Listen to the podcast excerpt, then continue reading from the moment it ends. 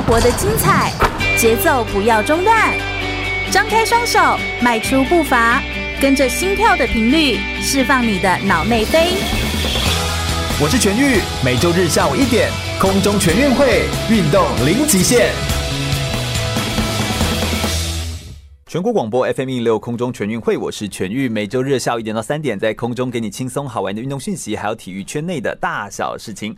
好大家好，来到了空中全运会的节目现场，我是全玉。我们每一次呢，都要来跟大家介绍一个运动的项目，或者是邀请运动选手来到我们节目现场，跟大家来分享非常非常有趣的跟体育相关的讯息哦。今天我们邀请到的是什么项目呢？这个项目其实我在一开始做节目的时候，我们广播节目做了呃，就是空中全运会做了三年。我们其实一开始我就很想要邀请这个项目的选手来到节目现场，但是因为就刚好都是比赛啦什么，就时间上面没有机会安排到。我曾经在广播上面。介绍过这个运动项目，我们把它叫做 Rugby，就是橄榄球的运动。那我们有时候听到橄榄球，就会想到是美式的橄榄球那种，好像戴着护具啊，戴着面具、面罩，然后有肩膀还有垫肩，哈，就是还有护挡，就是有全身看起来像个有铠甲的那种感觉。但是 Rugby 它指的好像又是英式的橄榄球。我想我们今天就邀请了两位。注意哦，是两位橄榄球选手来到我们节目现场，一位现在已经是橄榄球的教练了，那另外一位是选手，现在是十九岁级的选手哦，就是目前也就读台体大的一年级的年纪这样子。那两位我们就刚好可以有一种教练跟选手的传承对谈的方式来跟大家做分享，所以我们等一下要来邀请到的是橄榄球的教练是黄汉阳小熊教练，以及 U 十九亚青的国手丁义峰，欢迎两位耶！自我介绍一下吧。呃，各位听众，大家好，我是黄汉阳，目前服务在新北市立光荣国中，是那同时也是光荣国中橄榄球队的行政助理教练。是，哎、欸，教练其实呃，就是在橄榄球圈子好像蛮久的时间了，对不对？呃，对。而且你当时也是比过杜哈，杜哈是亚运会是哪一年？杜哈是二零零六年，零六年的杜哈亚运是哦，所以其实是亚运的选手，然后现在在学校服务，那这样其实也一段时间嘞。那个时候选手嘛，嗯、然后没错，后来再进到学校去教这样子。那旁边这位就是你的教过的学生，哎、欸，自我介绍一下，自我介绍一下。嗯，Hello，各位听众，大家好，我叫丁义峰，嗯，呃，目前就读台湾体育运动大学的一年级。是一峰，就是呃，等于是老师的学生，第一批学生吗？呃、还是？还是已经算是初草创期的学生哦？怎么会说是草创期？是说呃，因为光荣国中成立橄榄球队的时间并没有很久哦。OK，对，但是成绩好像是也还还不错。呃，我看光荣国中好像有几个媒体报道，好像有说品学兼优啦，还是什么？就是我好像看到有这样类型的媒体报道。哎，呃，应该说就是素德兼修那种，就是我们我们在整个。教导的观念上做了一些调整，是，对，所以呃，我们学校的竞技成绩并不是那么的优异，嗯，但是我们比较强调他在品德这个部分，是我们在呃这个建构这个球队很重要的核心的价值。是是是，教练自己啊，就是。好像也有得过很多的奖项哎，就是我有看到教练的这个经历当中，有去意大利的国际青年橄榄球就有入选成为国手，然后有世界杯啊青年世界杯，然后有亚洲橄榄球明星队的球员，然后有世界杯的七人制是的橄榄球，以及呃亚运会的这个选手的这个身份。那同时老师也还有。就是很多很多，好像在做课程设计上面的很多的创新教学的这个这个活动内容，可不可以老师也给我们做一下背景的介绍？就你这两块其实都做的蛮好的。呃，是我我是国中二年级开始参与橄榄球运动，嗯，那一路就是靠着这个竞技体育，呃，橄榄球绩优这样的一个路径，然后一路。升上大学，对，那升上大学之后有机会到学校来服务，嗯，那到学校来服务之后，因为呃，大家有一个普遍的刻板，都认为体育老师大概就是兼行政的非常好用的人才，很多人都这样，或者是兼那个叫训育，呃，对，管管理组长，现在叫生教生教组长，对对对。对对对。那呃，所以我我其实进到学校的一开始，并没有。太琢磨在呃这个传承橄榄球这项运动上面。哦，OK，对，那所以但现在就已经有点呃对，因为现在呃卸下行政工作之后比较有余力，所以就呃有开始有这个念头，想要把这个运动做一些传承，所以才会在呃，我的学我服务的学校开始成立橄榄球队。哦，了解了解了解，是，所以等于是老师等于是草创了橄榄球队，然后就在创了橄榄球队的时候有带到易峰，是，就刚好是这样子。对，没错。哦，难怪。所以我觉得这也是一个，有时候我们都说教练跟选手之间的关系就真的很像是个缘分，就是很刚好，然后可以遇得到，然后就彼此之间有机会可以往下走，然后可以。可以带着他，说明他可以用这个方法来升学，或者是可以让自己走到就看到不一样的，认识不一样的人，看到不一样的天空。那教练自己为什么有机会接触到橄榄球运动？是在什么样的契机下会去练橄榄球运动？呃，因为我的启蒙老师他当年分发的学校就是呃台中的日南国中哦。对.所以呃那时候他分发到我们学校去之后，就组了这个队。嗯嗯。然后那个时候呃，因为本身对运动也很有兴趣，对。那呃教练就组队之后就在招募选手，是。所以是因为这样的契机就加入了球队这样。哦，当时一加入就直接就是橄榄球队，然后就比如说因为有些有些学校他们就是有大概就就也没几个队可以选，有些学校是这样子，然后就加入之后就其实也不知道那是什么，然后就开始跟着练。是比较像是这种感觉，还是其实你是有意识知道说，嗯，我就想要，我觉得橄榄球应该也不错，这样。嗯，其实当时的念头倒不认为橄榄球有什么特别的地方，就只觉得它是一个一个运动很新奇的东西，然后呃，本身对运动特别有兴趣，就不想要被升学给绑住。那刚好有这样的契机，就想说，那是不是可以加入球队来？来成为运动员这样。是教练，你是以前汉操就这么好吗？就是很有身高，而且你也很壮。呃，对我丁一峰相对来说比较小资哎，就是丁一峰你算是比较瘦哎，是是吗？可以，我不知道是这样说吗？是是。那你在你在像丁一峰你的身形，因为丁一峰身形，嗯，要怎么说呢？就是因为我们广播看不到画面嘛，对不对？那怎么形容一下丁一峰的身形呢？丁一峰大概只有教练的一半，就是就是大概那个，因为你就是没有那么的壮的感觉，但是我们想象那种橄榄球选手是要好像要很快，还是是因为他们穿着你知道美式橄榄球穿着护具的感觉？对，丁一峰你自己是什么角色？就在里面有没有什么不同的位置啊？因为不管七人制还是十人制，我们都有分位置，啊我位置是算是我位置叫传锋。啊，他是负责传球的哦，就是跑在边边吗？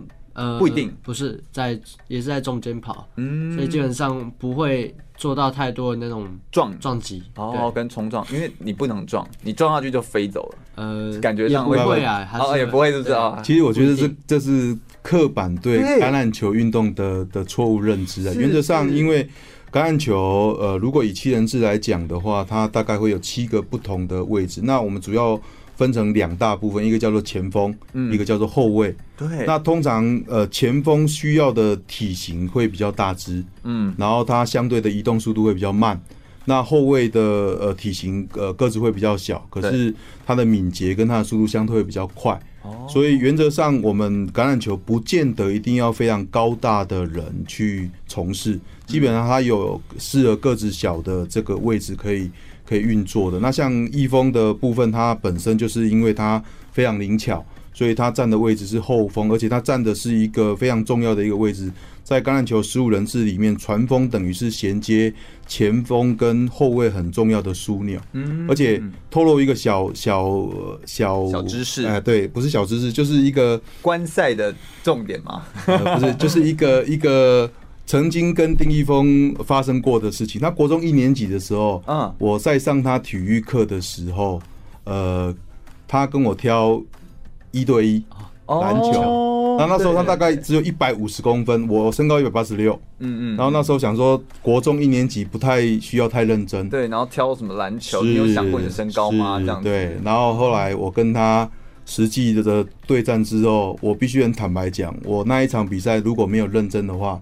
我会被他玩疯，所以你就知道他的他的运动协调性协调非常的好，非常好的选手。哦，OK，所以这其实是一个反而是在橄榄球运动当中很重要的一个能力。是哦，OK，OK，那教练你是本身就是。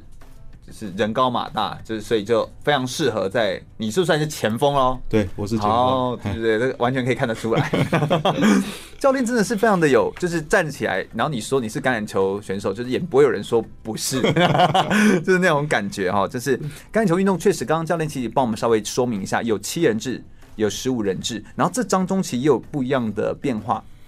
首先我觉得要先破除一下大家的迷思，大家好像对于橄榄球运动就觉得就是诶、欸，一定就是冲撞啊，一定就是人很多，应该也是因为我们不了解这个规则吧？是冲撞只是它其中的一小部分，可不可以请教练跟我们就快速说明一下，你觉得这个运动怎么让大家认识它的规则是怎么玩哈？呃，其实橄榄球运动跟呃我们一般呃所台湾误认为的美式足球运动，它其实有几个不同啊。对，那第一个不同当然就是装备不同，哦，因为在呃美式足球它是必须要呃穿戴这个类似我们这种骑摩托车的安全帽，嗯，以及它有呃相关的这个盔甲跟这个护甲的这个穿着的部分，对，哦，所以第一个装备上是有很大的不同。那第二个部分就是人数上有很大的差异，没错。那呃。英式橄榄球就是 Rugby，它有七人制跟十五人制。对，那美式足球我们知道，它其实是每一次上场是有十一个人，嗯，然后它有分成三个组：进攻组、防守组跟特别组这这三个对呃不一样的一个阵型。嗯，所以原则上在人数上其实有很大的不同，其实就差很多了。对，那在规则上也有很多的不一样，就是他们呃美式足球是以进攻的次数，比如说适当，它必须要不断累积十。十码以上，嗯，那在英式橄榄球是没有这样的一个一个规则，就是只要你持球在手，你就可以不断不断的进攻，纵使你是往后，只要你的球权不丧失，你就是可以不断的持续的进攻，没有次数的限制。而他的进攻就是要堆出一个很像一个。抗就是我不知道那个要叫什么，乱集团或正集团哦，就是一个阵，对不对？就是要把它把它定在那边，想办法不要被往后压，是，然后在中间再想办法把它传。所以我觉得，我觉得橄榄球运动真的是一个很特别的运动，就它是一个，因为它球不能往哎、欸、不能往前传，它是往后传，但却你要前进。对。那我每次在看橄榄球，我想说，那到底要怎么前进？你球一直往后传，但你却要前进，就是。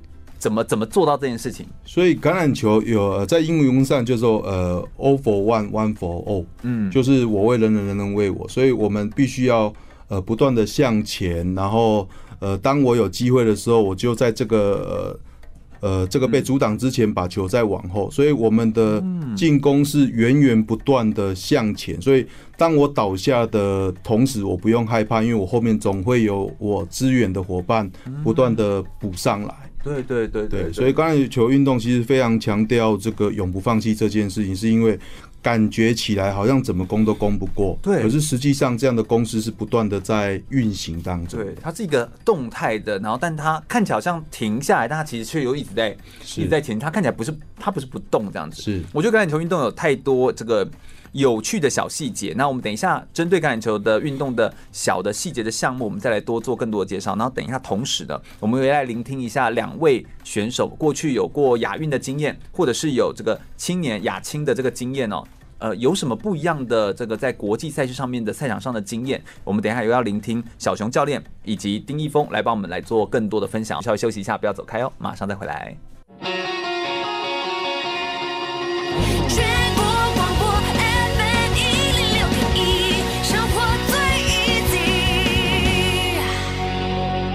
我是亚运短跑选手叶守博，您现在收听的是 FM 一零六全国广播，由全域主持的空中全运会。继续回到全广播 FM 一零六空中全运会的节目现场，我是全域。我们今天邀请到的呢是两位专业的橄榄球的运动选手跟教练来到我们节目的现场哦。一位是橄榄球的教练黄汉阳小熊教练，另外一位是 U 十九亚青的国手丁义峰，欢迎两位耶！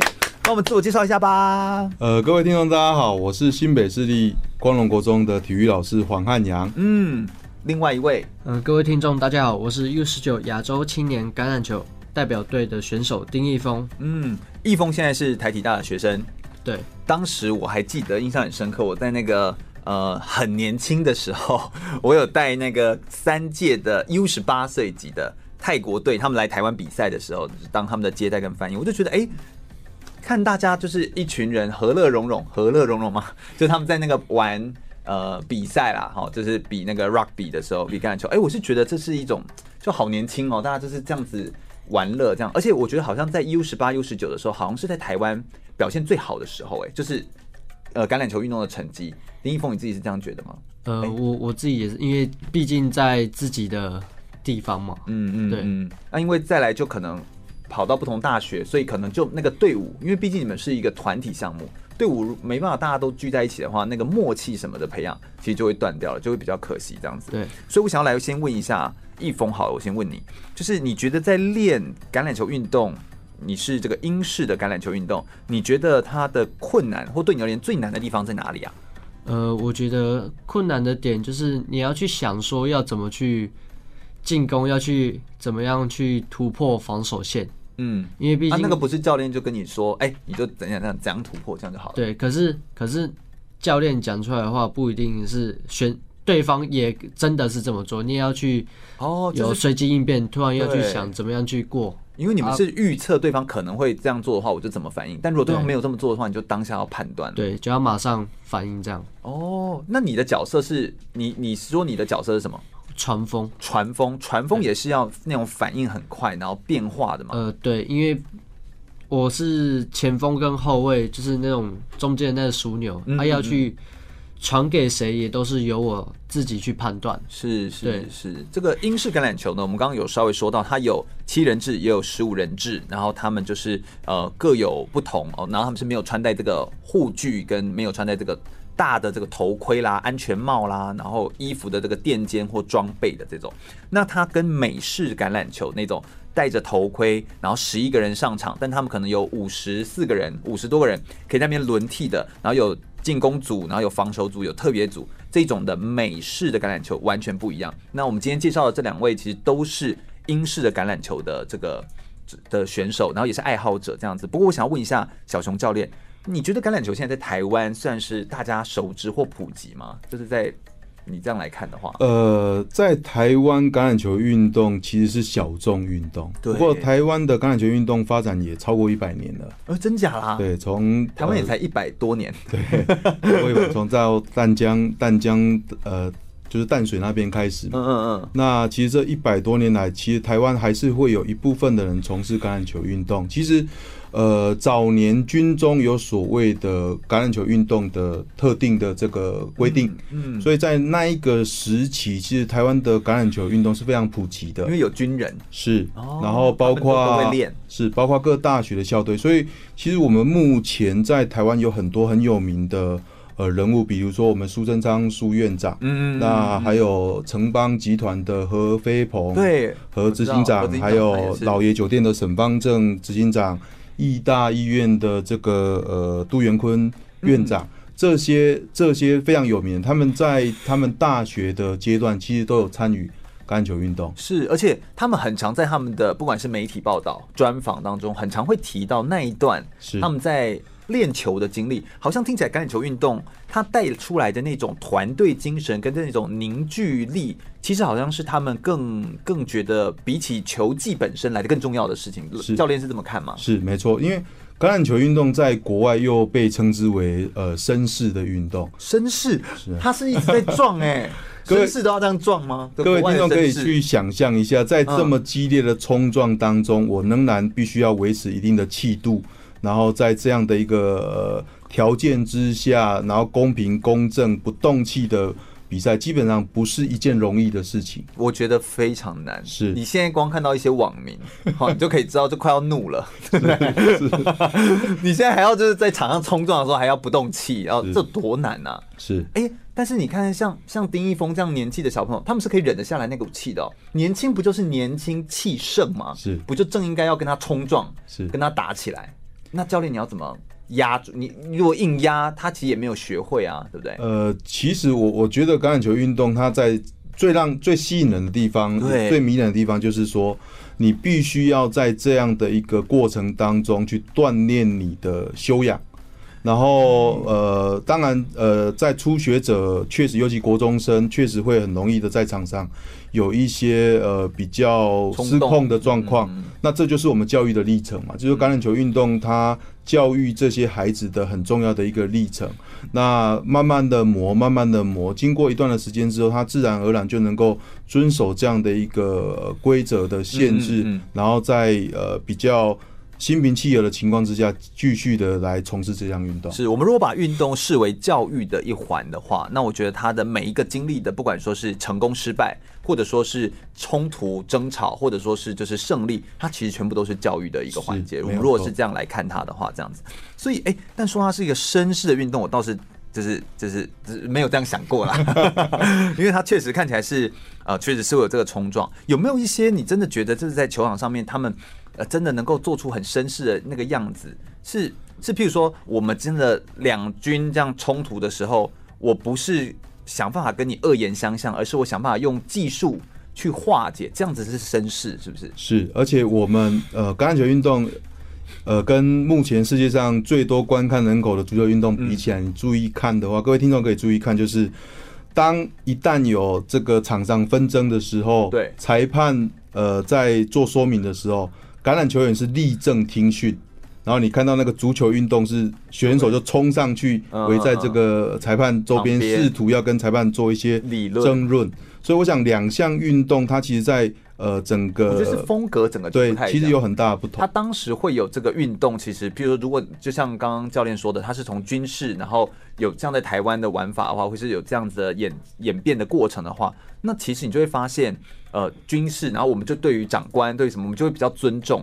这种这种的礼仪之间，我觉得可能也就会有所不同，这样子。所以我觉得那种呃，每一项运动它都有它不一样的特色。或许有时候在观赏的时候，不单只是在看运动比赛的成绩有没有进球或有没有达阵，好像不是只看这个，你还可以从很多的细微的角度来做不一样的观察，这样子。那来问一下教练好了，你自己个人最喜欢橄榄球运动的哪些部分，或什么原因让你可以这么热爱跟持续投入在橄榄球运动当中啊？呃，我我觉得我这样一路走来啊，嗯嗯，我我受益于橄榄球运动非常多。对，那这项运动之所以让我到现在仍然非常的着迷，也愿意的传承，其实很重要的是精神。哦，嗯，尤其是那种呃，橄榄球运动是不断的会遭到阻碍、阻挡跟跌倒的运动。对，那我们在那个过程当中是不能够轻易的放弃，也不能够。呃，轻易的退缩，我们就是要不断的向前往达阵区去挺进。嗯，那在那个过程当中，我们一个人并不孤单，我们还有很多的队友可以持续的帮助我们一路的向前挺进。对，所以我想橄榄球运动它呃之所以迷人的地方，跟很棒的精神跟态度，我想也在在此。是，那丁一峰，你有你有就是努力的。坚持的挺进，然后都就是没有放弃这样子嘛，就是你自己个人也是有这样的感触嘛，在练运动当中。呃、我我因为讲前年的 U 十九好了，嗯，我原本不是正式选手，对，更不是候补选手，嗯，我是原本是呃算备取的，是原本没有在正式名单里面，里面对、嗯、啊，我原本而且我那时候又是才高三而已。啊，我在我那个位置的对都是学长，都是大一的学长。啊，后来是因为真的有那个机会，就想要去拼，我就一直坚持着，后面才到正式选手。嗯，对，所以等于说这个，我觉得这个不容易的地方就是，他可以从这其实也是我们在说的转换呢，就是我们在谈这个素养导向课程的时候，这个应该就是老师非常的熟悉这样子哦。他其实就是要能够从他的运动的历程当中转换这个情境，然后到他的。比如说他的生涯的选择脉络当中，一样可以去迁移这个所所学到的东西。我觉得这其实是一个很重要的概念。运动为什么可以在这么多的企业家或这么多的企业主，他们会愿意呃不断的承认说，我自己过去因为运动而改变了我，那就是因为他可以把这些运动的核心精神，我们说的奥林匹克的精神，他可以延续到他的职场上面，延续到他的工作上面，都可以持续来发挥出来。我觉得这就是呃他非常就是非常重要的地方，然后也是我们可以从运动当中就可以跟运动员学到的东西。这样子，我觉得这是很棒的地方。那教练可不可以跟我们分享一下，你觉得橄榄球运动对人的健康或身心健康来说，就是有什么样的好处吗？或帮助吗？呃，橄榄球它毕竟是一个比较冲撞、比较激烈的运动，嗯，所以对于促进身心健康这件事情，确实我们必须坦白讲，它是有一定的难度。嗯嗯。但是我想，任何运动都有它的这个呃永续健康的这个价值。当然，那橄榄球运动它呃很特别的地方，就是你的身体是必须要。呃，支撑这么高强度的这样的一个冲撞，对，所以它确实在呃呃后续的这个身体的这个素质的培养上，其实它可以有别于一般的运动，它确实是可以帮助我们呃有更强强健的这个体魄的这个部分。嗯，所以它等于是在身体的，比如说肌力啊，是肌耐力啊，就这样子的训练上面，其实是。是是比较好的，是类似这样子。那他当然就是，如果你是个人，比如说真的是精力无从发泄，就是非常需要跟人家冲撞的话，或者非常爱打架的话，好像你也可以哈，就是在球场上面修习到一些哈不一样的绅士精神 啊。我觉得这倒是一个蛮好的一个点，这样子哦，就是这确实是一个好处，这样子。那两位就是你们自己都有家人，或者是就是本来就从事橄榄球运动吗？有这样吗？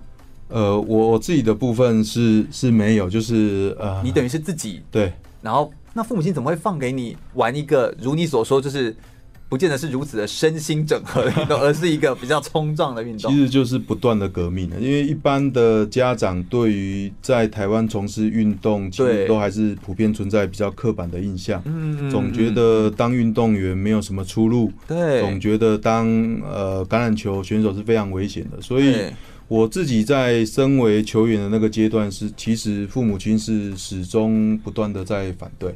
哦，真的，那那就是革命，就是革命啊！坦白讲，就是革命。不过后来，呃，父母看到我对于这项运动的投入，他后来也转变成支持。而且你后来也有成绩啦，呃，然后又比到对，当然也是这样。那但是我觉得在那个转化的过程，最重要的就是。呃，父母看到我呃愿意为一项运动这么的着迷，那似乎好像也不是什么坏事。对啊，所以后来就慢慢的改变他们的这个想法，然后转而变成支持这样。是是是，我觉得这个，我觉得学运动的孩子就是不会不会是很糟糕的一件事情。这样子，丁一峰，你自己个人家人也是支持你玩这个运动？呃，一开始也是不支持，就是好像大家的故事都是这样哈，这样的开开始因为。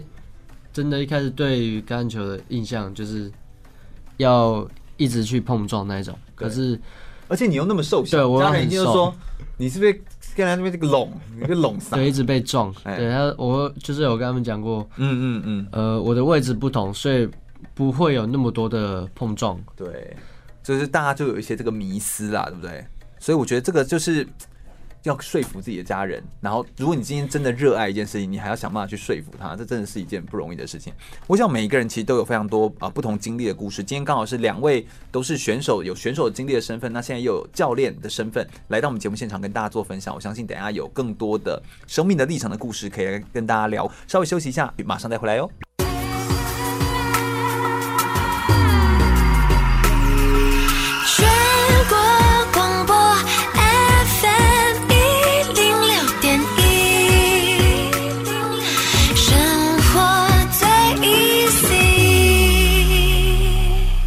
我是二零一八雅加达亚运会男子轻艇龙舟金牌选手吴承博。您现在收听的是 FM 一零六全国广播，由全域主持的空中全运会。继续回到全广播 FM 一零六空中全运会的节目现场，我是全域。我们今天要来访谈的是。一位是橄榄球的教练，一位是橄榄球的选手，来聊聊橄榄球运动。我们刚刚谈到橄榄球运动，其实迷人的不单只是运动的本身哦，还有它背后传递出来的运动的精神。我觉得它更是有不一样的价值哦。那要理理解这件事情，我觉得他需要从不同的角度去认识一下这个运动。所以我们要来问一下两位哦，就是问一下教练有没有在你们呃当时当选手的时候，因为教练也比过杜哈亚运嘛哈，就当时当选手的时候有没有？呃，在互动之间有没有发生过一些有趣的故事，或者是国内外训练的时候发生一些有趣的故事？呃，我想我因为参与橄榄球运动，所以有机会呃到国外去参与比赛，所以拓展了我人生很大的不同的视野。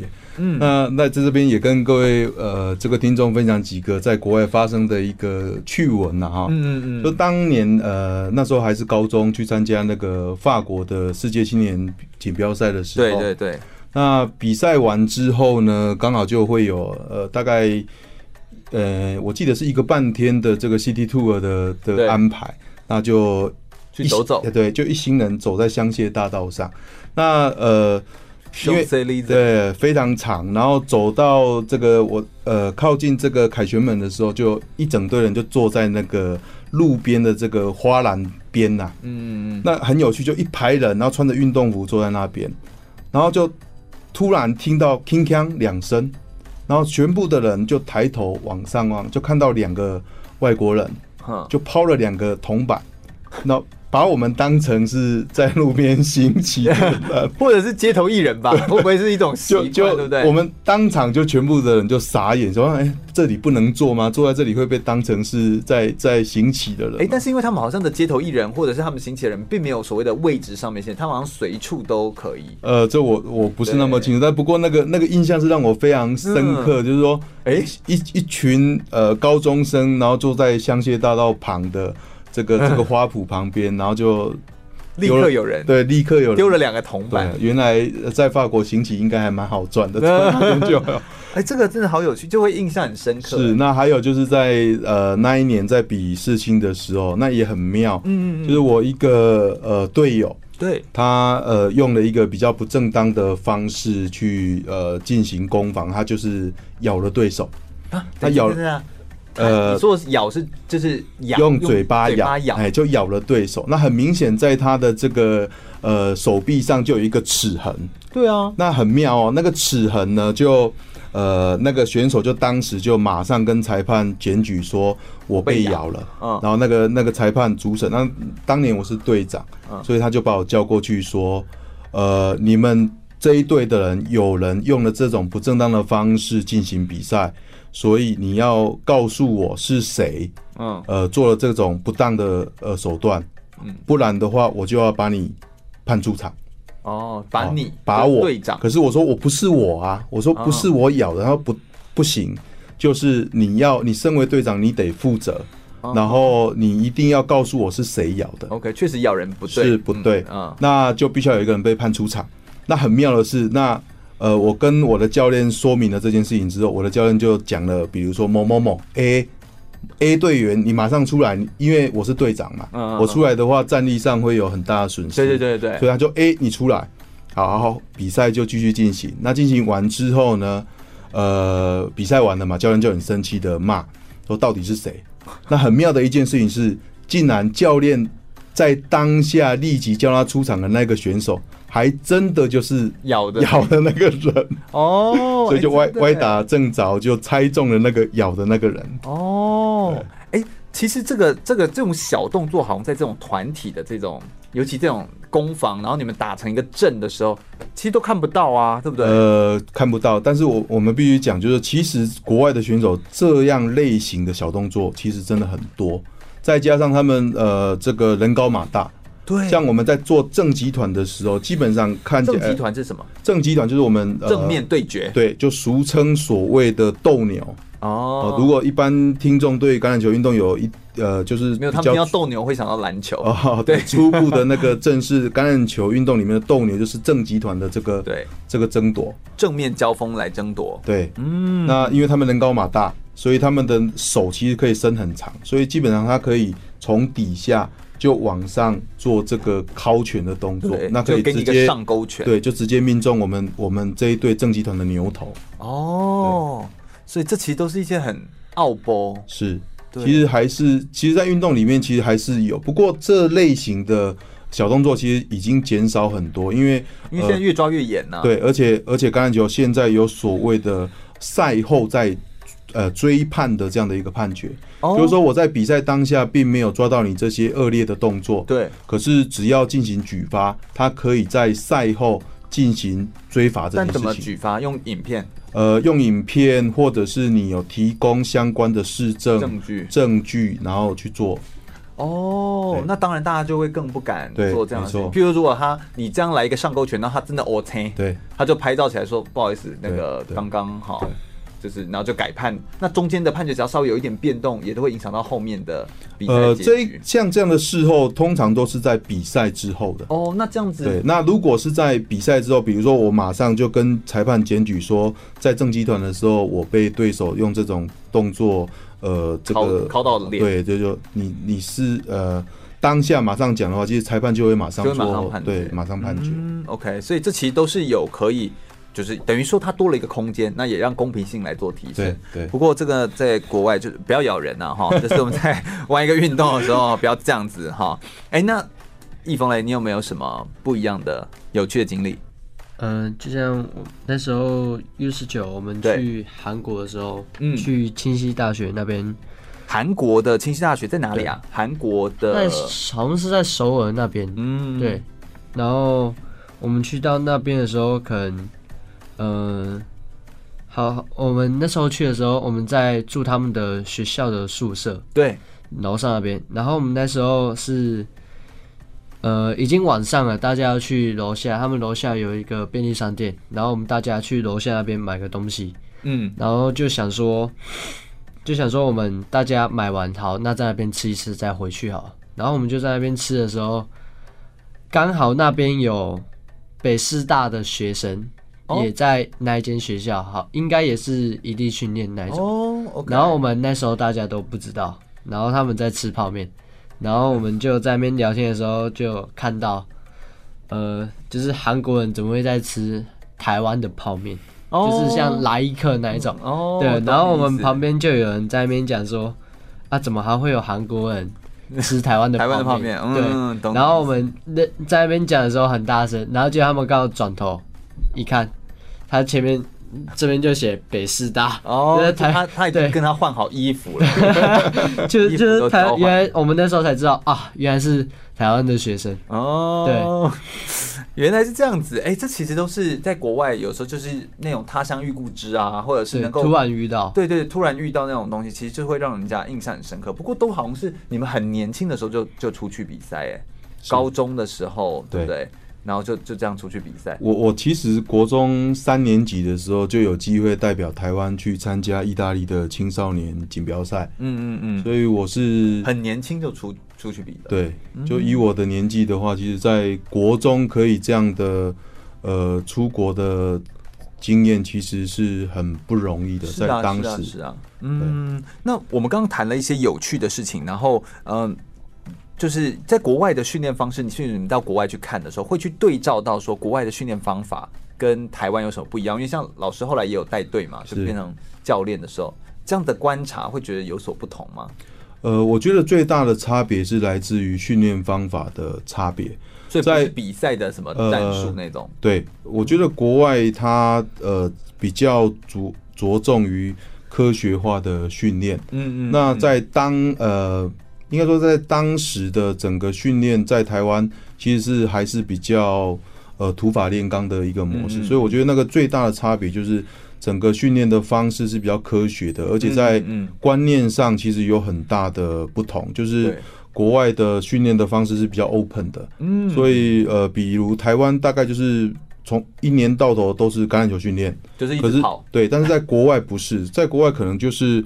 呃，一段时间的橄榄球训练之后，他会叫你去呃游呃游泳啊，游游泳啊，放松一下啊，或是叫你去打打篮球啊，尝试呃不一样的这个运动形态。就是你现在自己当教练。呃，以以我目前的角度来讲，其实运动科学都。不断的告诉我们，做单一的重复性的训练，其实不见得对这项运动专业是有帮助的，甚至会增加受伤的风险，对不对？是，没错。嗯，所以这确实是有一些科学数据的研究在背后支撑的啦。是，所以我觉得有时候我们也必须要用更科学的方法来思考这件事情，是，好像才比较正确这样子哦。那我觉得训练方式，嗯，那所以在比赛上面。训练方式有很大不同，那比赛上面就还好，是不是？是因为我们比赛本来就要依照每一个人种跟你们你们的组成成员来做调配，所以其实没有什么好对照或来学别人的这种。应该这样说，就是说我们在台湾的橄榄球，其实有一段时间都会比较有这样的迷失，就觉得外国的月亮比较圆。对呀，然后忽略掉说，其实台湾的橄榄球选手的体型。跟国外，尤其欧美的这些国家，其实有很大的不同。就是说，国外的这种高大型的选手可以做出来的动作，台湾的选手不见得做得出来。所以在战术的操作使用上面，就不能够直接照抄国外的这种战术使用。所以就必须要去做一些转化跟调整。不过这几年来，在台湾橄榄球运动，尤其这一批新的教练，他们对于国外的这些新的趋势跟观念，其实接受度非常高。嗯，所以他们呃做了很多大量的转化。就跟早期比较传统的这种呃教练的这个思维其实有很大的不同，所以所谓的转化是说把它转化成适合台湾的选手操作的方法，而不是说就把它吸进来，就直接照抄嘛，对不对？没错，所以它是有经过了一个调整，然后那这样子，我觉得它的适应度跟跟表现应该就会变得比较好吧？是，对于选手们来说，嗯，所以我相信在我们等一下来谈谈那个训练比赛过程当中有没有发生一些这个呃，就是挫折啦，或者是一些困难的一些不一样的经验哦。哎，不过我倒是很想要来问一下比较有趣轻松的话题，就是那如果平常在没有训练的时候，你们都会做些什么事情呢？呃，就如果说今天可以放假，就当你还是选手的时候，你们都会做些什么，或你们最常做的一些休闲活动？我我自己最常做的休闲运动大概就是泡茶哦。对，是当教练后吗？还是说其实我我我我还是学生的时候就有这个习惯，就学长他们会、嗯、会喝茶，就喝茶。嗯，对，所以我从学生的时候就开始有这个习惯，所以我最大的。这个活动大概就是就是泡茶喝茶。嗯，那运动习惯的维持这件事情，大概就是以我的目前的状况，就是简单的重量训练。对，然后就是呃比较轻度的这个慢跑的活动，因为就但是要维持，对，就是不能断掉。对，但是那个强度跟当选手其实还是有很大的落差。嗯，丁一峰嘞，你自己个人有什么样的休闲活动？呃，我平常的话会去。可能也是会去看电影，对，会看电影，然后也会可能跟别人去唱歌，或是打那种撞球。哦，就是总之就是一些。总之就是一些你觉得就是舒压的，对，就不要先不要跟我在那边再再跟我谈橄榄球，对，就是那种感觉，就是我先抽离一下，哎、欸，这其实也是很常见的，因为每一个选手你会发现他们所做的休闲活动也都不太一样，然后每个人他喜欢的类型也不太一样，有些人喜欢休闲活动还是一样是团体类的，但有些人休闲活动就想要一个人，就不想要再跟其他人来接触跟相处，我觉得刚好也都是表现出各有各有不同。的这种方式来做呈现，蛮好的。那我们等一下再稍微休息一下，等一下来聆听两位选手以及教练来跟我们分享他们在当时选手的身份，以及在他们现在当教练的时候呢，在训练跟比赛过程当中有没有经历过一些挫折的事情？那这些挫折的事情有没有转换成他成长或者是进步的养分？或者到现在来说，对他来说有没有什么样的收获跟学习呢？稍微休息一下，听首歌曲，马上再回来哟。全国广播。六点一，生活最 easy。我是奥运体操选手李志凯，您现在收听的是 FM 一零六全国广播全域主持的空中全运会，欢迎两位橄榄球选手，耶！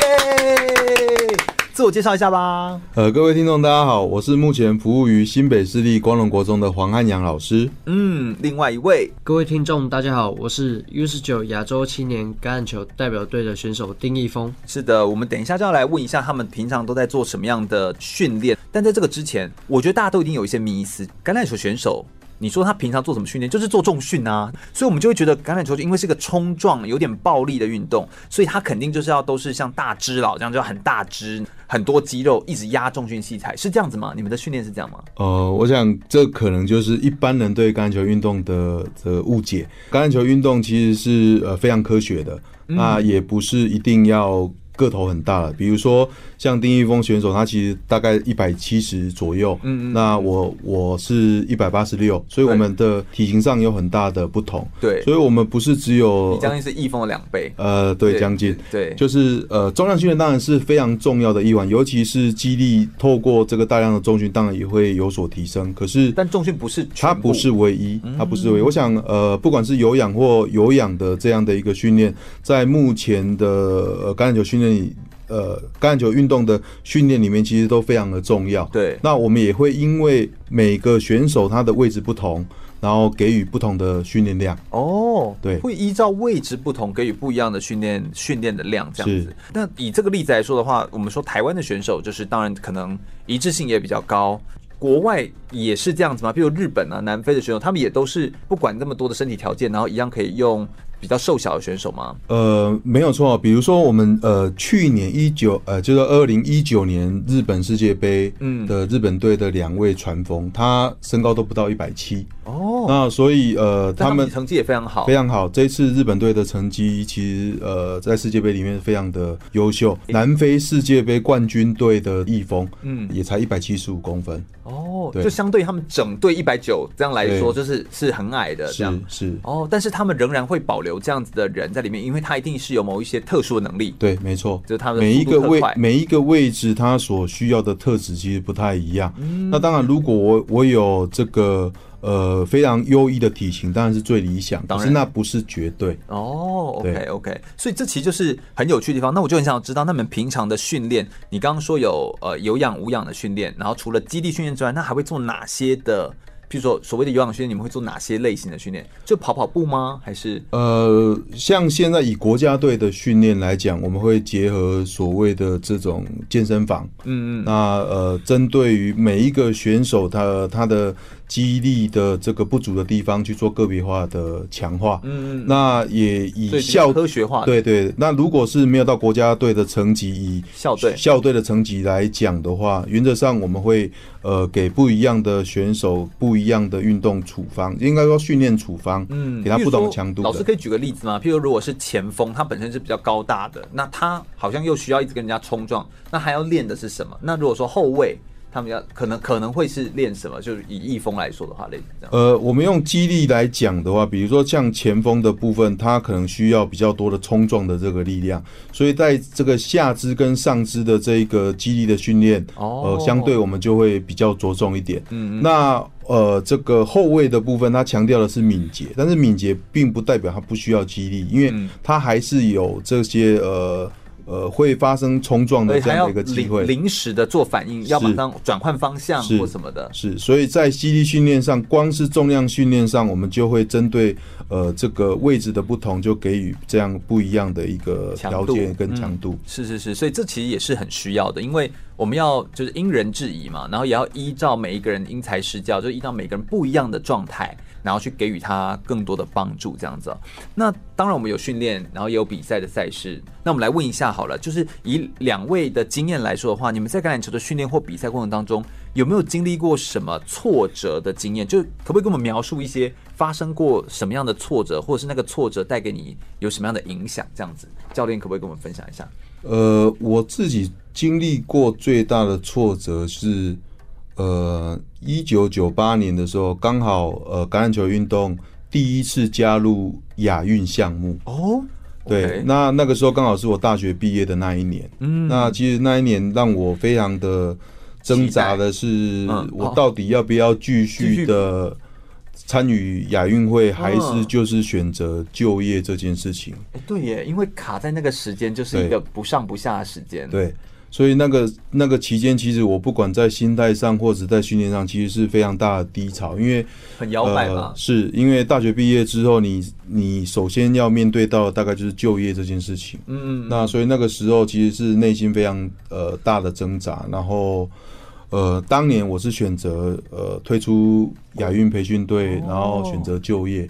哦，是，所以你就先去工作了。欸，是，我就选择去当老师，当老师，对。哦，所以你等于也是读教程，然后就当时就做了痛心做了一个选择，呃，因为你当时也是跟家庭革命才得到这个，是，而且而且我那一个时段其实是我整个选手最巅峰的时候，对，所以我那时候其实最大的挫折就是来自于这个抉择，我到底是要继续的以运动员的身份参与橄榄球。还是呃选择就业这样。嗯，但教练用的词很特别，你是用挫折，就是当时你的心理的转变。但是其实呃，你当下会做出这样的选择，应该已经是你认为最好的选择吧？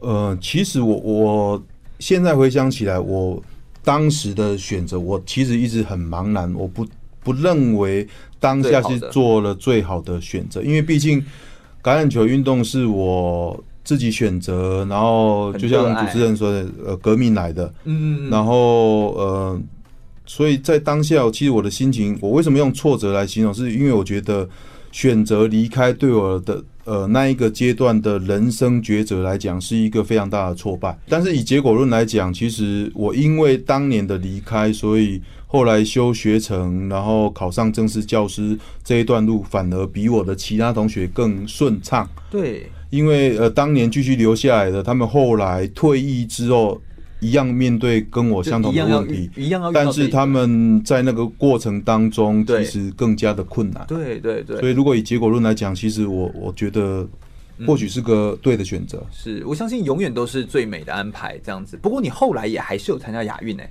你等于是工作后又参加，对不对？其实这是很特别的经历。对对，我那一年是学务主任。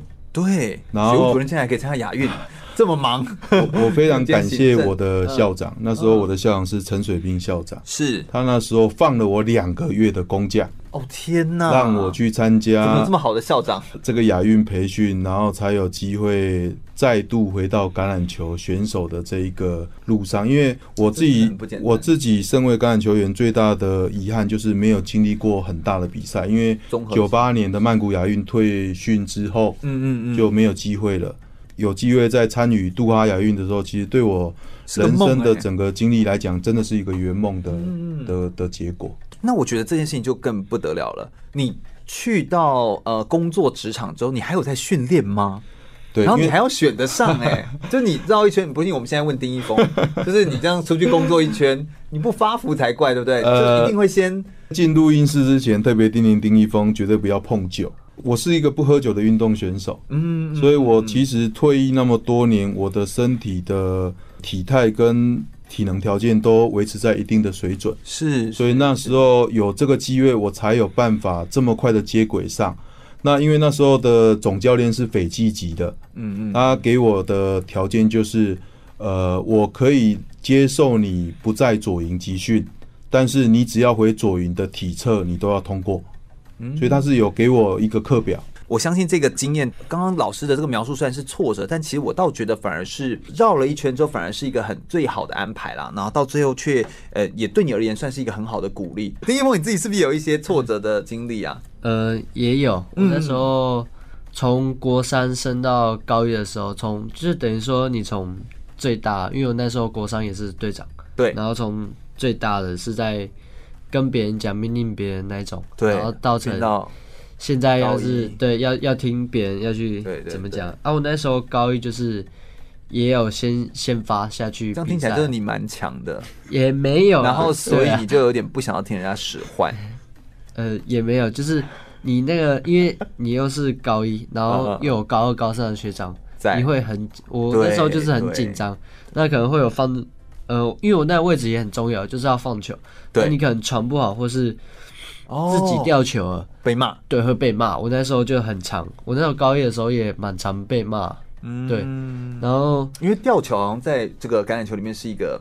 很严重的失误，是不是？是是吗？你等于把球权给别人。对对对，因为吊球这件事情，好像就是我我看一些电影啊，就是有些电影 演的很夸张，就是你吊球是不是？你的手是什么做的？反正就会一直被骂，然后就说那你就抱着这个球一整天都不准让它被抢走，就是那种走在路上就是要叫你抱着球一整天跟着睡觉，你要练习把它拿好。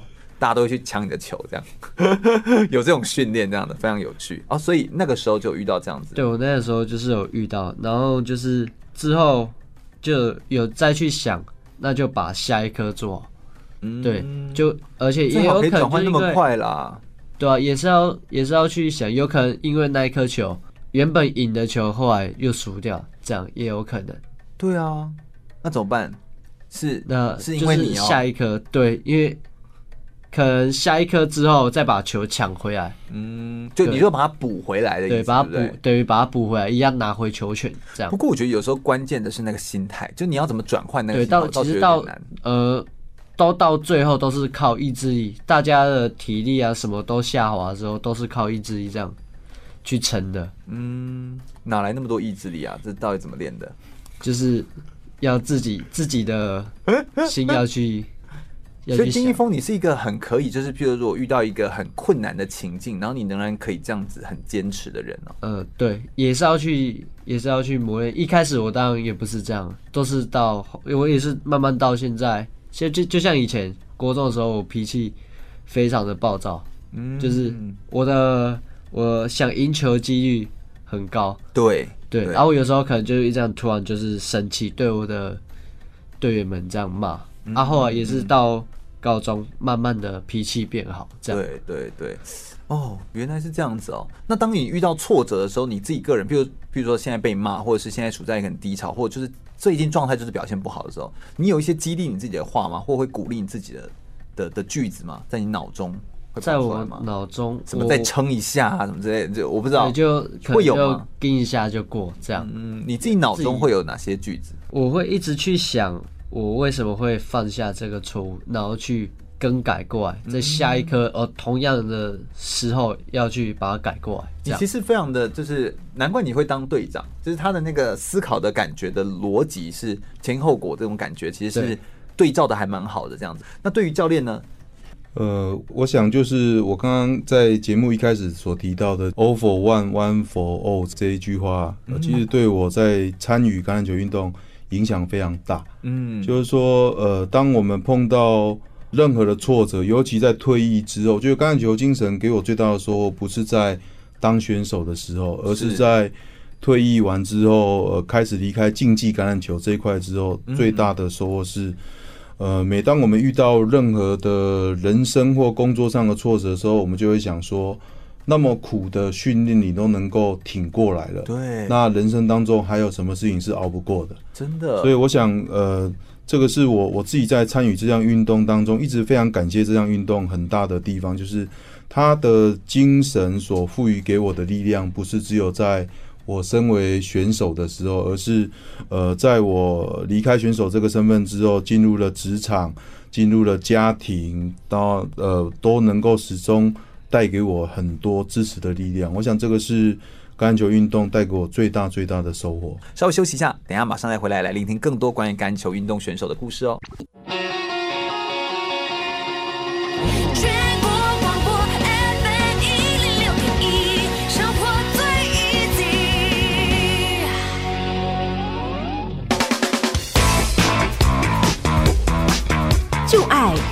运动。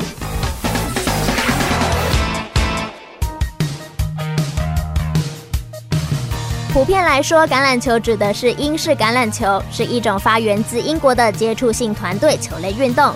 运动员可以手持一个椭圆形似橄榄的球，在球场上奔跑，目标是抱着球压向敌方阵地的得分区域，或者是将球踢到由长杆组成的球门之中，而对手则会透过情报来阻止带球者前进。带球者可以将球丢给队友，但只能往侧边或后方传球。橄榄球与英式足球一样，都是起源于古欧洲的原始足球。但橄榄球运动的规则确立是在西元一八四五年，比起现代英式足球的还要更早。在十九世纪左右，英国的学校盛行足球运动，当时会依照操场的特性，将运动分成用手抱球与用脚踢球两种模式。后来也分别演变成为橄榄球以及英式足球。一八七一年，第一个橄榄球运动组织——橄榄球联合会正式成立。橄榄球运动也随着当时英国的海外影响力而传播到世界。澳洲、纽西兰、南非与法国都在相当早期就有橄榄球运动的相关发展。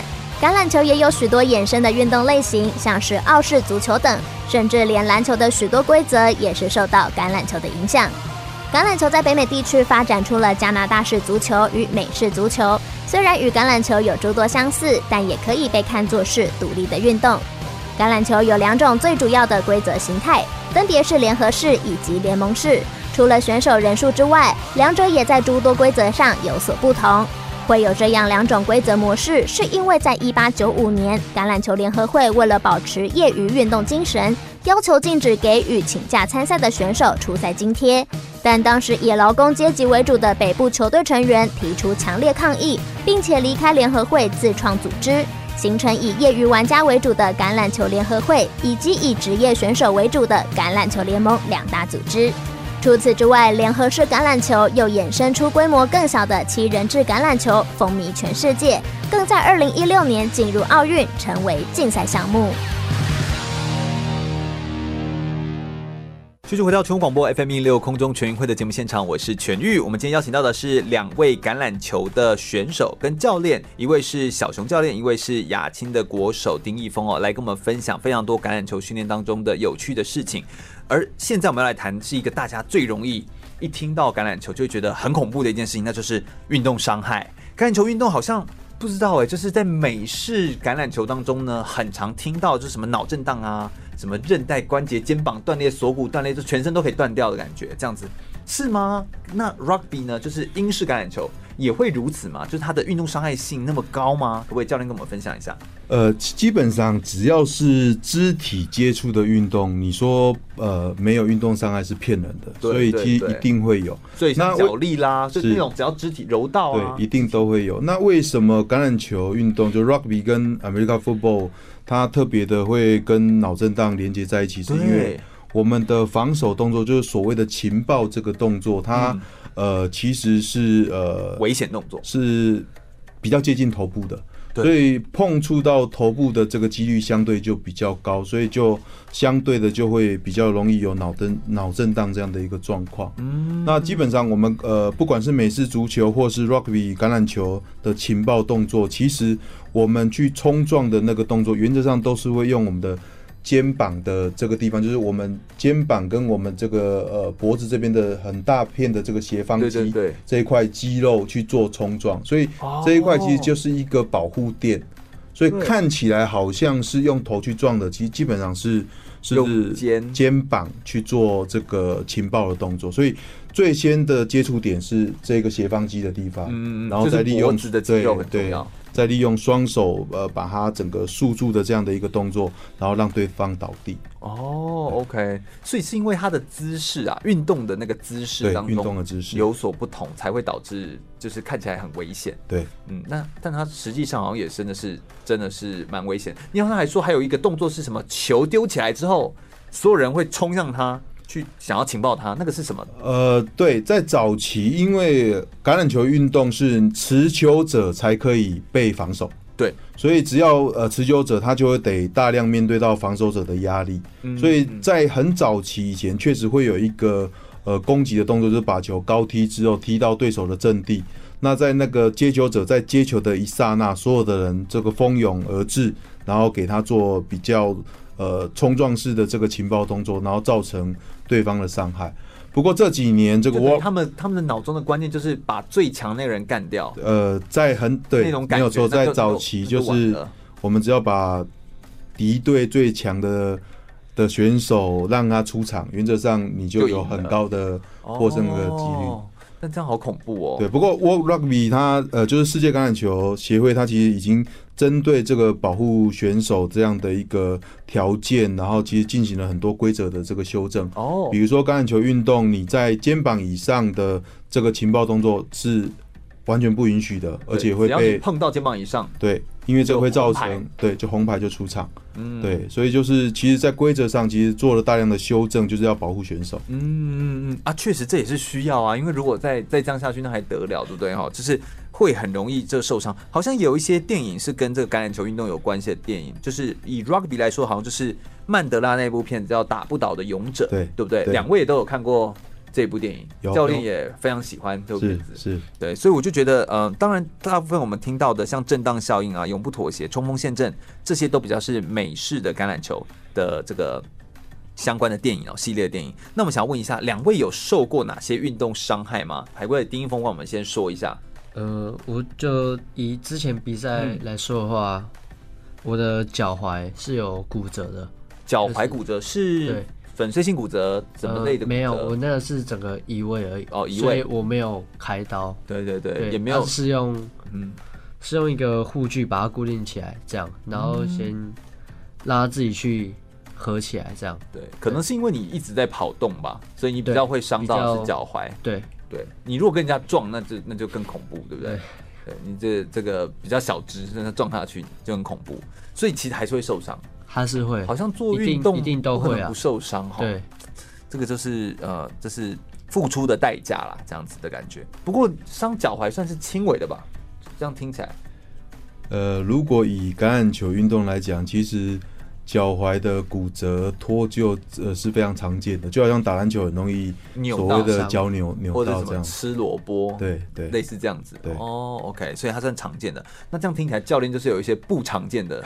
不常见的伤喽，呃，因为我我毕竟是呃从事比较久了，就是我额头的撕裂伤总共缝了三十三针，那我的左手骨是断裂的，然后左边的锁骨？对，然后右手掌的掌骨也骨折过，那踝关节的韧带也断裂，就九条韧带里面断了三条，大概大概就是我我我经历过的运动伤害的。嗯，这好像就是这该怎么说呢？就其实你也是有在保护自己了，但是就是还是受伤了，对不对？呃，练橄榄球在练怎么进攻之前，其实都是先练怎么保护自己。嗯，所以呃，可能一般的听众会有一些误解，就认为说橄榄球、啊、那就不要练了，因为好容易受伤。其实，但是我们在呃初学橄榄球运动，其实最重要就是。教他怎么保护自己，嗯，所以比如说像柔道，他会一开始教护身导法。那像橄榄球运动里面也会有这样的一个自我保护的这种训练的这个开始。是，就所有这种积极类的运动，或者说是有冲撞的这种，就是我们把它叫什么主阵阵型的这种运动，他们其实都是呃在教学之前，就你在学任何技巧之前，都已经是想你怎么保护自己，你一定要先把自己的身体。顾好，避免受伤，这样子。对。但是像会有这样锁骨，哎、欸，为什么会用到锁骨？是因为你震的时候被弹回来的力道，还是怎么样，就震到锁骨吗？呃，就是在被对手情报的时候，我的倒地、身体倒地的动作，因为。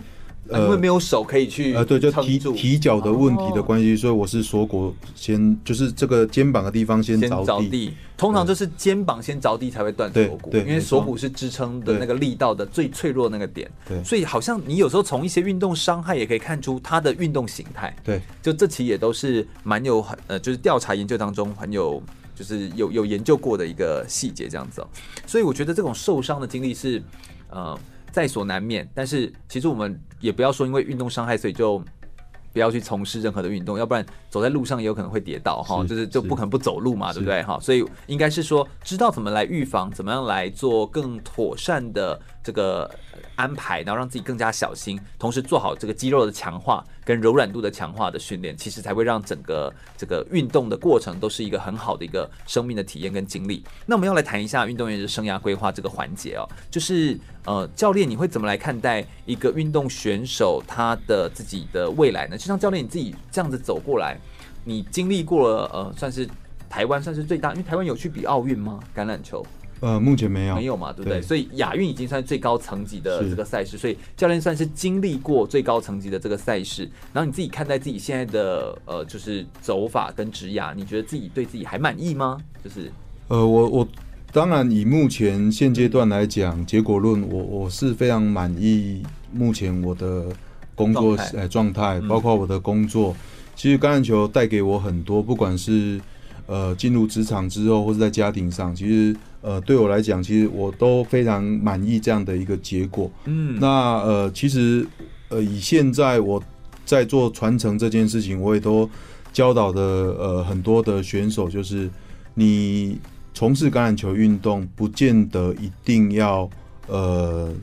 走这个所谓的教练或者是老师这份工作，嗯，那还有哪些可能性？呃，我觉得可能性非常多。所以像呃他们在大学的选择上，我常常鼓励我的选手，你不见得要选择体育系，你如果有机会有其他的系所愿意吸收运动之优生，你可以选择这样的一个呃生涯的一个升学的发展。是，原因是呃在台湾普遍有一个刻板的印象，总觉得我。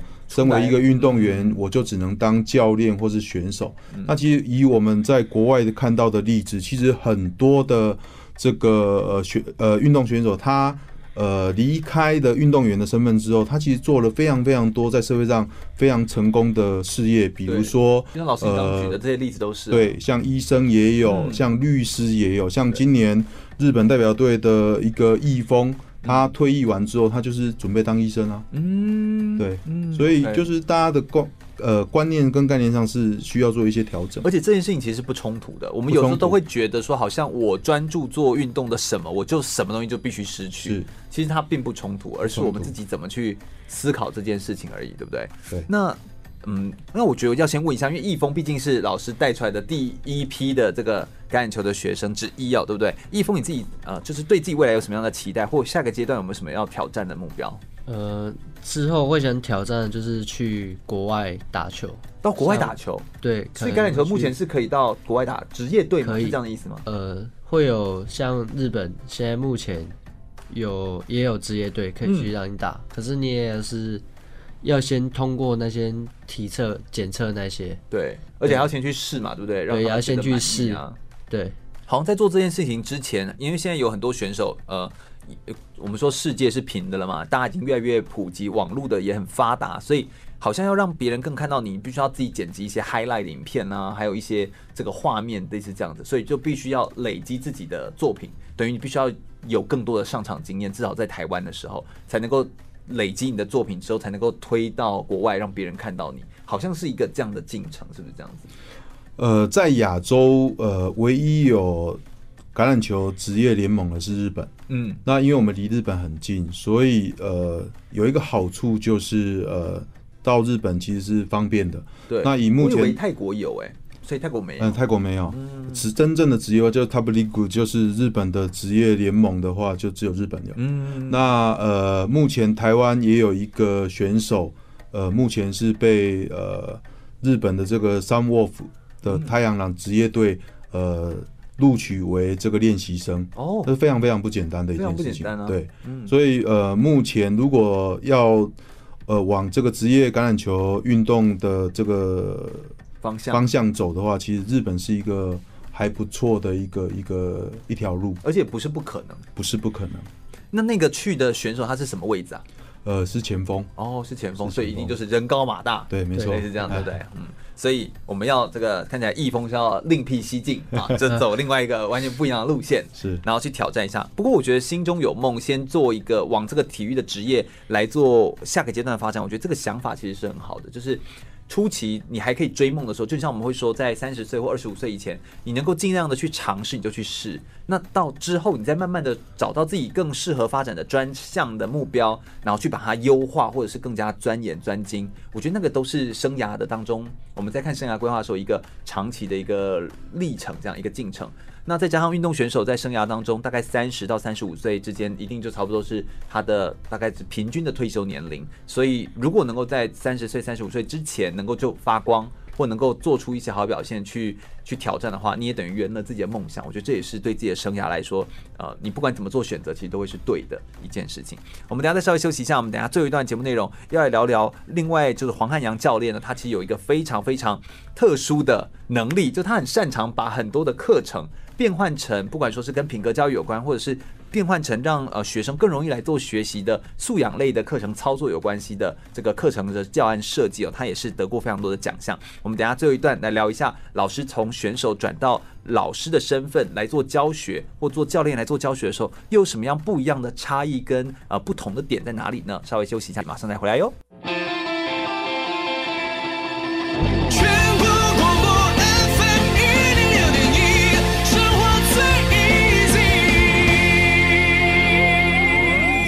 我是奥运游泳选手王新浩，您现在收听的是 FM 一零六全国广播，由全域主持的空中全运会。继续回到全国广播 FM 一六空中全运会的节目现场，我是全玉。我们今天邀请到的呢是黄汉阳小熊教练以及亚青的国手丁义峰，来到我们的节目现场，跟大家分享橄榄球运动相关的讯息哦。我们最后一段节目内容要来谈一个非常有意思的话题哦，那就是跟一零八课纲的体育素养教学的课程或者身体素养的教学课程有关系哦。那因为黄汉阳教练他其实本身自己有二十一年的教学资历哦，然后也有在这个新北市的健体团七年，还有中央团待了五年的时间，做了很多教学跟教案的设计，譬如说有一些呃玩运动秀创意啊，看我七十二变的这些呃。比赛的赛事，或者说是那个教师的创意教学奖啊，以及各式各样的这个呃体育课好好玩啊，教材或教具的甄选的奖项，他等于是透过他自己的专项，再把它转化之后，变化出很多的创新跟教学的课程，融入在体育课课堂当中，让一般的学生，就一般的这个呃国中生，或者是就是呃就是一般学生不是专长的学生，他们可以来做出这样子的学习。我觉得这其实是。现在好像是一零八课纲的素养导向教学当中非常重要的那种转化的能力，可不可以教练跟我们分享一下说，说在你自己的教学经验当中，呃，你对于现在的这个身体素养，还有对于体育教学有什么样的建议，或你自己都是怎么样做到这些？你的这创意想法哪里来的，对不对？呃，其实我想体育教学非常重要的一环就是，我们都知道希望。呃，能够建构我们呃的国民有终身运动习惯这样的一个呃目标。但是过往的体育教学其实都比较强调于技能的这个学习。对，我一定得学会某项，呃，比如说我一定得学会篮球的运球，我一定学得学会这个排球的这个低手传球。对，但是却忽略掉这个运动，它其实在呃建构学习当中更重要的这个核心的价值。那也造成了很多的。学生基本上，我常常会问现场老师一个问题，就是学生真的喜欢体育课吗？他是喜欢你的体育课内容，还是喜欢可以不用待在教室里面坐着？哦，这是我们一个一个呃非常普遍存在的一个状况。那呃，我自己在从事这个创意体育教学，其实有很大的创意来源，是我当时在从事橄榄球运动。里面教练带给我们一些很活化的这种呃，不同于一般训练的这种方法。哦，OK，那把它转化，对，把它转化。那其实，在那个有趣的过程当中，又不失这个运动本质的学习。嗯，是我整个在。呃，转化成我目前担任的这个体育教职的这个工作上很大的创意来源。嗯，老师有没有一些例子，可不可以跟我们说说看？说你是怎么样从橄榄球的专业，或从你过去的训练当中转化过来，然后可能有得奖，或者说可能是学生的回馈很好的一些课程案例的例子。呃，比如说我有一个比较，我觉得跟橄榄球很有很大的关系的一个运动，我叫我称之为捕鱼的运动。哦，捕鱼？对，那就是在橄榄球要捕鱼。呃，对，类似那样的概念，就是我在篮球场大小的空间里面，嗯，然后让呃一个学生拿着一个橡皮筋，一个学生拿一个橡皮筋，对，拿一个橡皮筋，然后他必须要利用那个橡皮筋，然后在呃，篮球场里面把不是渔夫的这这些鱼抓起来，利用橡皮筋把它套起来这件事情。OK，所以它是一个追逐的过程。那呃，讲白一点，它就是我们小时候常常玩的鬼抓人。哦，所以透过这样的转化，开始让他习惯被追跟追人这件事情。OK，对。然后呃呃，从个人的渔夫到团体的渔夫这件事情，就是从一个人拿着一条短的橡皮筋到。呃，可能五六个渔夫拿着一条长的橡皮筋，嗯，然后让他开始有空间概念这件事情。哦，我怎么样利用这个橡皮筋的长度围成一个从平面到立体面的这样的一个角度，然后把呃不是渔夫的这些学生就是鱼嘛，所谓的鱼，怎么样把它捞起来这件事情。哦，OK，所以他就有用到了有点像是竞争类型运动当中的攻防的概念，然后也有用到一些等于就是。嗯，有让他们去判断，是，然后当中发现问题，是，然后去解决它，这样子。所以由由个人，他可能只要自己的能力就好。对。可是当团队的时候，他就必须要有沟通，必须要有合作，对，必须要有互助。这就是一零八课纲所强调的素养这件事情，就是说我不是只有在做单一的这个技能的教学的教学，对。哦，而是它可以融合了，甚至你最后还可以带他做反思或讨论。对，嗯，那这样的教学模式其实呃，应该是说，这是一零八课程的这个课纲底下呢，非常非常希望看到的体育的教学具有素养性的这个教学的方法。但是目前你这样看到的体育老师在做这样的教学的人多吗？或者说是呃，觉得现在体育老师就像你刚刚说的，他有技能了，所以技能绝对不会有问题。但他到底还欠缺的是什么？那如果要来补的话，先从哪里补最快？体育老师最容易开始来改变。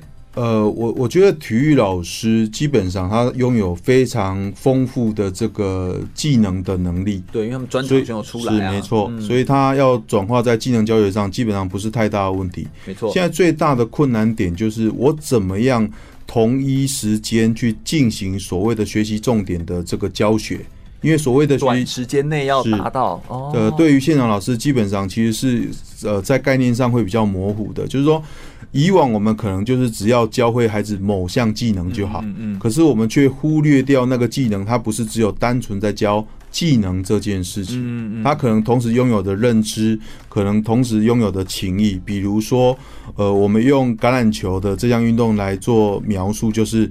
呃，我教他传接球这件事情，嗯、我并不是只有在教他传接球，因为传接球是两个人的事情，嗯，所以两个人的事情我，我我需不需要沟通？我要沟通，那沟通就会牵扯到情谊这件事情。嗯嗯，那再来就是我在教他做传接球这件事情的时候，我的传球的路径跟你的接球点，我应该要怎么做接传？它跟认知有关系，因为它跟。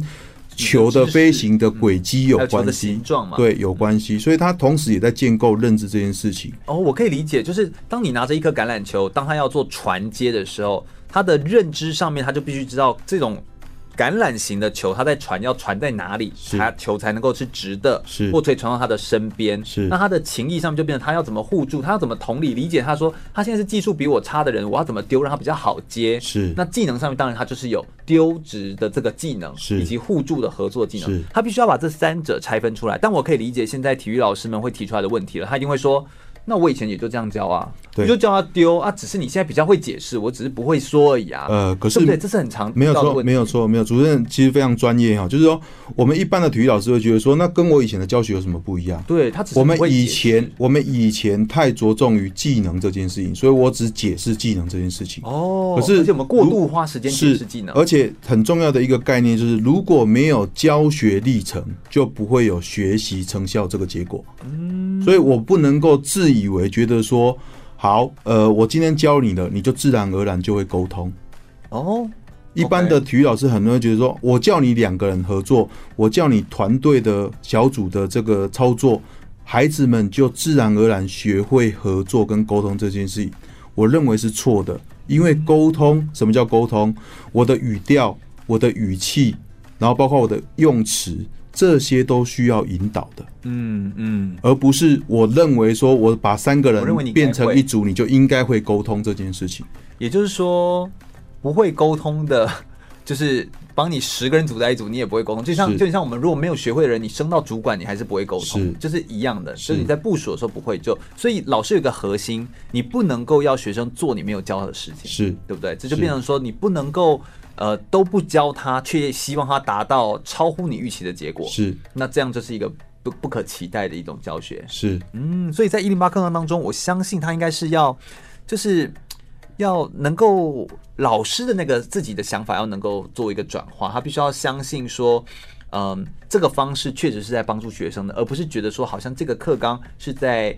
是在跟我作对，是，就是我觉得这好像是一个心态上一个很重要的想法哎。其实呃，健体领域，尤其是体育老师，我们早就在做一零八课纲里面所告诉我们的事情，只是我们过往的教学太强调于技能这件事情，而忽略掉其他的学习表现的呈现这件事情。嗯，只要我们静下心来去回想这一切，你就会发现到。呃，体育课程早就在教素养这件事情了，就好像我们刚刚节目前面提到了很多，我真正学会橄榄球运动，它带给我的，最后我能够实践在生活当中了，就是我能够执行出来，这就是素养的部分。嗯，我不太可能在生活当中拿着一颗橄榄球到处去。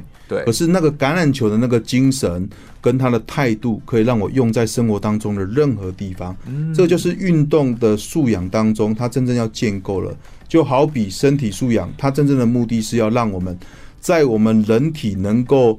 呃，从事在生活当中的所有的能力，这就是身体素养要建构的东西。嗯，而且它是可以让你带着走，为自己的这个这这一生，比如说身体的旅程嘛，对不对？它是要能够完整的走完这一趟这一趟旅程的时候，你都是持续的在精进，并且你把。成长或把自己的身体的这个状态的持续的精进跟挑战视为是你自己的责任，是这其实就是一个一个长期的脉络是的过程，所以我觉得这件事情其实是重要的，而且这件事情方向也是对的。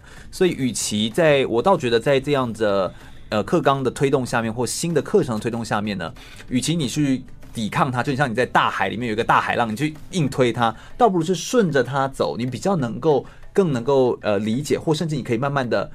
明白，就是为什么要这样来推动，以及这样的推动对学生来说有什么样的成长，更有什么样的好处，这样子哦。那我想最后一段，我想要来问一下教练，有没有推荐一些听众朋友们可以在网络上面或在线上观看的一些频道的名称，那我们到最后也可以提供，到时候在粉丝页上面提供给呃各位听众们，就是他们可以来关注更多橄榄球赛事的。呃，其实呃，目前因为整个网络的发达，所以不管是在呃网络平台上，或者是各大的这个呃各国的这个电视频道，其实都有呃非常多橄榄球的这样的一个节目，比如说呃呃 Super Rugby 啊，它是呃主要是由南太平洋的纽西兰、嗯。呃澳洲、南非这几个国家所组成的，目前。呃，橄榄球界最高层级的职业赛，嗯，那或者是呃，欧洲也有欧洲的橄榄球的这个职业赛，嗯，那离我们很近的日本也有 Top League 的那个呃呃联盟，那所以只要看 NHK 或者是 J Sport 都都有类似这样的一个一个呃。赛事可以观赏，或者是在脸书上去搜寻所谓的这个 World Rugby 的这个世界杯，呃呃，世界橄榄世界七人制的巡回赛，七人制巡回赛，对，那也都会看到相关的比赛的直播。是因为我们英式橄榄球有七人制，有十五人制，所以你可以在这个选择当中，你可以去做选择。对我自己个人的非常棒的经验，就是我觉得看七人制的比赛真是非常的精彩，因为它的。换的这个速度非常的快哈，所以你就会觉得完全那个时间完全没有浪费，买那个票哈，完全就是值回票价，可以看到非常多场。那当然对选手来说，当然他的负担跟他的那个他需要更全能来做发挥，这其实也就是选手为未来面临的挑战，这也都是啊可以来关注的议题。我想今天非常感谢两位来到节目现场，跟大家分享这么多关于橄榄球运动相关的知识跟内容的讯息。感谢小熊教练，也感谢就是丁一峰来到节目的现场。空中全运会是一档专门在介绍体育运动选手的生命故事、生命历程的一个文教类的体育的广播节目。我们在空中播送包含这个运动的相关的知识，同时介绍运动选手的生命故事，让大家可以进一步认识运动选手，也进一步爱上这些可爱的运动员们。如果大家对空中全会的节目内容有兴趣的话，欢迎可以上脸书来搜寻“空中全运会”，注意“全”是一个草在安全的“全”哦。空中全运会，我们每周日的下午一点到三点在空中等你喽，拜拜。